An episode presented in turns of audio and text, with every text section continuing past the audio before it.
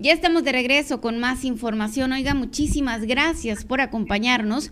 Te saludo a tu amiga Carmen Rodríguez de NDS Noticias. Y bueno, como ya se los había anticipado, ya tengo en la línea a Celeste Tadei. Ella es diputada del 11 Distrito de Hermosillo Costa, que, que bueno, ella nos va a platicar sobre esta, esta, esta modificación a, no, a, una, a la reforma de la familia que al código, al código, de la familia, donde, fíjese nada más, ¿sabía usted que la mujer no se podía casar inmediatamente después del divorcio? O sea, tenía que esperar un largo tiempo para poder casarse. Bueno, esta, esta, este código se cambió ahora, hasta ahora en el 2022. Oiga, si usted se divorciaba en el 2021, tenía que esperarse un largo tiempo para casarse. Fíjese esta ley, qué machista, oiga. Qué bárbaro. Ah, pero los hombres sí podían. Celeste, muy buenos días. Carmen, buenos días a ti y a todo tu auditorio. Muchas gracias por el espacio. Es un gusto saludarte. No, hombre, el gusto es mío. Y bueno, que saludes acá al sur de Sonora, eh, pues para nosotros es un placer. Eh, Celeste, ¿qué, ¿qué fue lo que modificaron? Cuéntame, por favor, porque a mí la verdad yo no estaba, yo no estaba enterada de, de, esta situación. Yo cuando me enteré dije, cómo que esto pasaba en Sonora. O sea, cómo que yo si me divorciaba no me podía casar al otro día. Sí, fíjate que es muy importante esto que comentas porque el trabajo que se hace desde el Congreso y cómo a veces pues bueno, que es reformar o crear o derogar leyes, eh, tiene un impacto también pues mediático y cultural y gracias a eso también nos enteramos de cosas que a veces no sabíamos, ¿no? Entonces, más o menos te cuento, eh, la diputada Elisa Ayar eh, metió esta iniciativa que aprobamos en la Comisión de Derechos Humanos y después ante el Pleno, porque en el Código de Familia estaba establecido que una mujer tenía la oportunidad de casarse hasta 300 días después de divorciada por una cuestión de este que se supiera de quién era el hijo si llegaba a estar embarazada, ¿no? O tenía que mostrar una prueba de embarazo.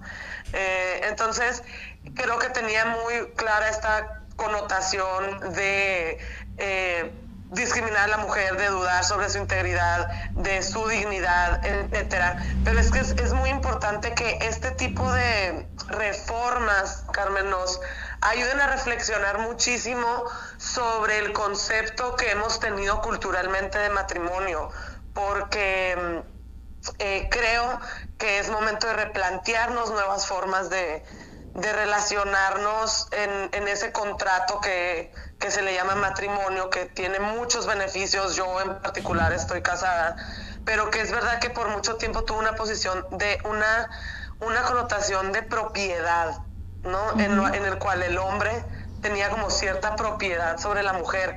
O a veces también las mujeres eh, ejercen o o como se dice, establecemos estas dinámicas recíprocas en las que queremos poseer a la otra persona, ¿no? Que aquí ya nos vamos a cuestiones culturales de cómo nos relacionamos entre, entre parejas. Y, creo que estamos en un momento muy interesante en el cual nos tenemos que plantear cómo nos vinculamos con las parejas que elegimos y que decidimos pues formar una familia o hacer un equipo para este pues vivir esta vida acompañadas y acompañados, ¿no?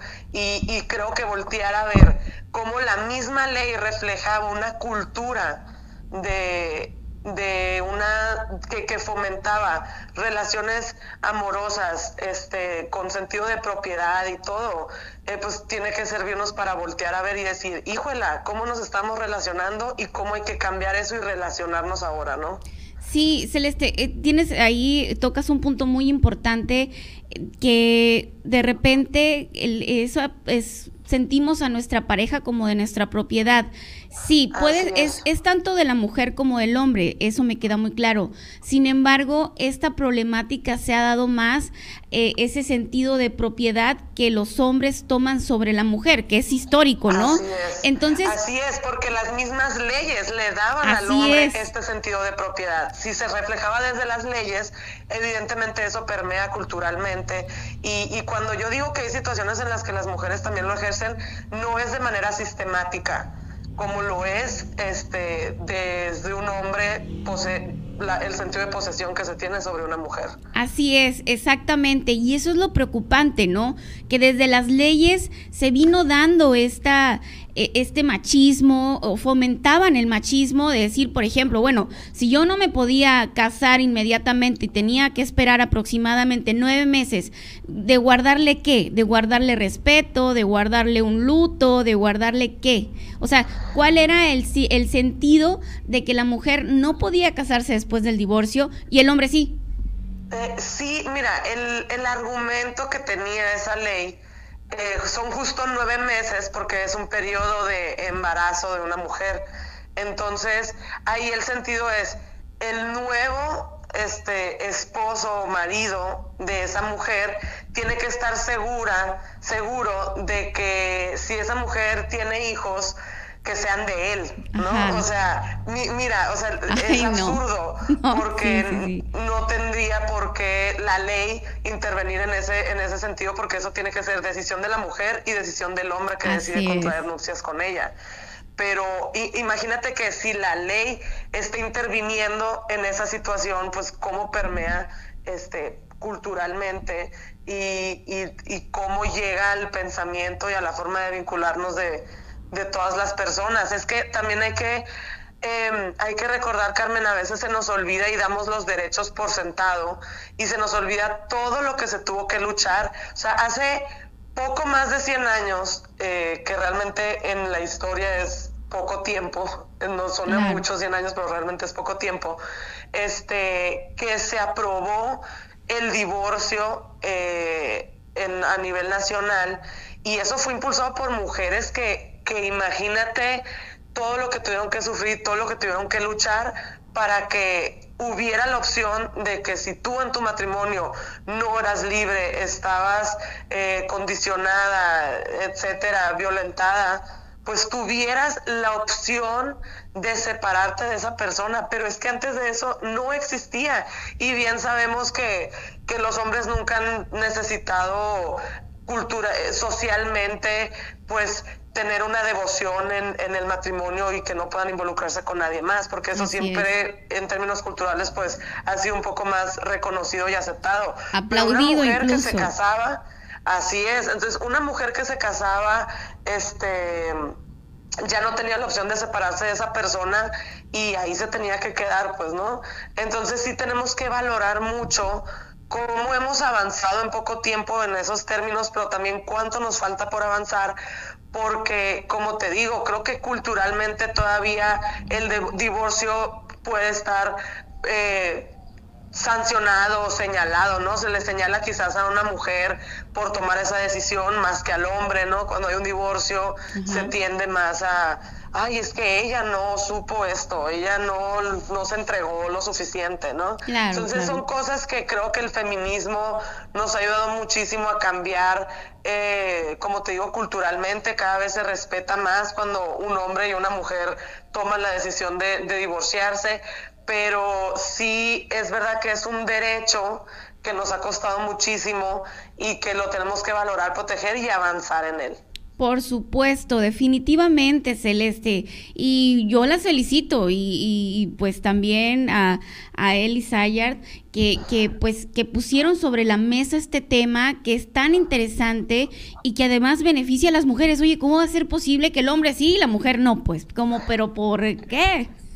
Claro, este, sí, es, es lo que te digo que a veces no estamos enteradas de, cuántas cosas eh, todavía en la ley se reflejan y, y que pues esta legislatura haya impulsado una reforma de este tipo, pues claro que es de celebrarse.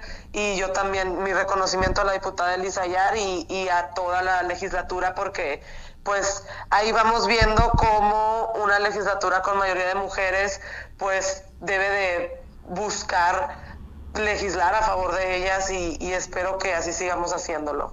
Definitivamente, Celeste.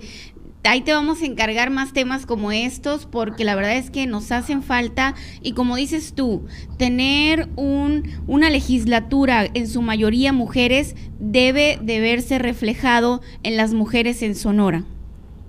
Así es y, y lo vamos a seguir haciendo. Yo traigo este una iniciativa eh, que también creo que va a beneficiar mucho, sobre todo a las niñas. Luego te la voy a, ya que la, ya que la metamos a, a pleno, te la voy a, que la sometamos, perdón, en pleno te la voy a compartir, Carmen, y espero pues también seguir dialogando sobre estas cosas, porque a mí lo que más me importa o, o, o que yo considero eh, que es necesario es la reflexión que genera culturalmente en la sociedad este tipo de iniciativas, ¿no? Porque eh, lo que lo, las leyes deben de ser un reflejo de la sociedad.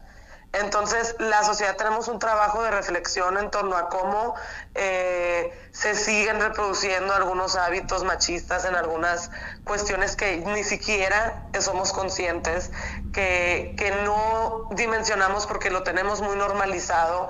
Entonces, todavía hay mucho en que avanzar para ir rompiendo esos estereotipos, esos prejuicios, esas... Eh, dinámicas discriminatorias que hemos normalizado, pues.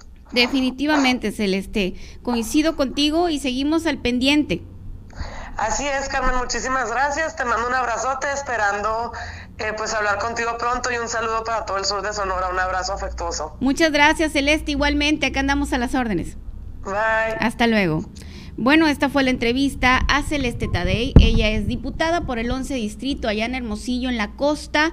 Y que bueno, qué, qué buena información, oiga. Las mujeres no se podían casar inmediatamente después del divorcio. Tenían que esperar nueve meses. Esto pues para proteger al futuro con el eh, hombre con el que se casaran, ya que pues que el nueve meses es el tiempo del embarazo y pues que el próximo hombre que tuviera la mujer en su vida supiera pues que no está embarazada o si está embarazada pues que no era de él, era del anterior marido, ¿no? Entonces, fíjese, desde las leyes se fomentaba el machismo, no, y se sigue fomentando, ¿eh? Pero bueno, este tipo de acciones van cambiando el rumbo. Me da muchísimo gusto llevarle a usted esta información. Vamos a ir una pequeña pausa. Ya está conmigo esta joven mujer, oigan, que que pasó un terrible susto y además una terrible experiencia en la unidad deportiva aquí en Navojoa. Ella salió a caminar, a correr y pues se topó con un pervertido, oiga.